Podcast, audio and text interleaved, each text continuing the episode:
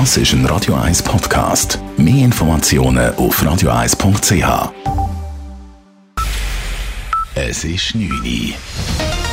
Radio 1, der Tag in 3 Minuten. Mit der Sabrina Markolin. Bei der Zürcher SP ist es zu einem weiteren Knall gekommen. Nationalrat Daniel Frey und seine Lebenspartnerin, Kantonsrätin Claudia Wiesen, machen es wie bereits vor wenigen Monaten Chantal Galladay. Sie wechseln zu den Grünliberalen. Gegenüber dem Tagesanzeiger sagt Frei, er habe als Sozialliberaler immer weniger Rückendeckung erhalten.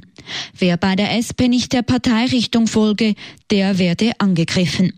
Co-Präsidentin der SP Kanton Zürich, Priska Seiler-Graf, weist diese Kritik zurück. Es gibt immer wieder Themen und Momente, wo die eine Seite sich nicht so durchsetzen kann und dann die andere. Es ist halt immer wieder ein Ausdiskutieren, wo wir auch wirklich in der Partei auch führen den Diskurs. Der Wechsel geht schnell. Bereits am nächsten Montag sitzt Daniel Frei in der GLP-Fraktion. Der Halbstundentakt zwischen Zürich, Hartbrücke und Bülach ist gesichert. In einem Urteil kommt das Bundesverwaltungsgericht zum Schluss, dass der Personenverkehr wichtiger ist als der Güterverkehr. Das Bundesamt für Verkehr wollte auf der betroffenen Strecke Mindestkapazitäten für den Güterverkehr freihalten. Dadurch wäre für Personenzüge kein Halbstundentakt auf der Linie S3 möglich gewesen. Das Bundesamt habe die Interessen nicht genügend abgewägt, so das Gericht. Die Nachfrage nach Personenzügen sei bewiesen, der Güterverkehr brauche die Trassen jedoch nicht regelmäßig. Zum ersten Mal hat sich US-Sonderermittler Robert Mueller öffentlich zu der Russland-Affäre geäußert.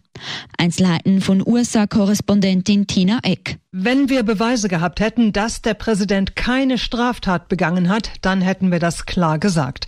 Dieser Satz spricht für sich. Mueller machte damit sehr deutlich, dass sein Abschlussbericht Trump zwar nicht direkt an den Pranger stellt, aber dass es hinreichend Hinweise auf Rechtsbehinderung gab. Den Präsidenten aber formal anzuklagen war keine Option, sagte Mueller, und deswegen habe man davon abgesehen. Er sagte auch, dass es nachweislich viele systematische Versuche der Russen gab, die US-Wahl 2016 zu manipulieren. Mueller ist nun fertig. Er legt sein Amt als Sonderermittler nieder und wendet sich wieder seinem Privatleben zu. Tina Eck, Washington. Die Urheber des Sexismus-Transparenz des FC Schaffhausen werden mit einem zweijährigen Stadionverbot bestraft. Anhänger des FC Schaffhausen haben am Wochenende in Winterthur ein Transparent mit sexistischem Inhalt präsentiert und zu Gewalt an Frauen aufgerufen. Daraufhin hat die Swiss Football League ein Verfahren eröffnet.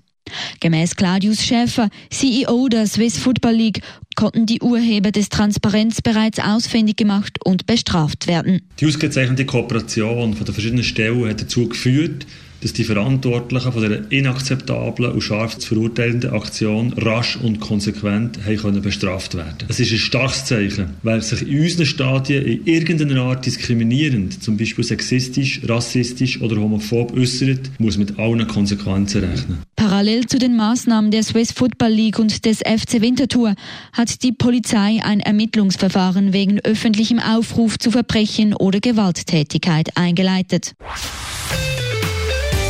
Radio 1 Wetter.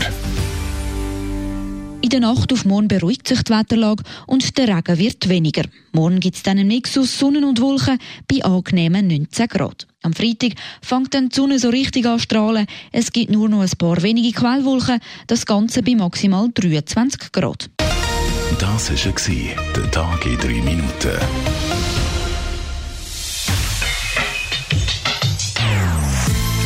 Non-Stop Music auf Radio 1. Die besten Songs von allen Zeiten. Non-Stop.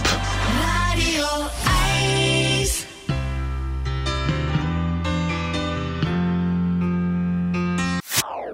Das ist ein Radio 1 Podcast. Mehr Informationen auf radio1.ch.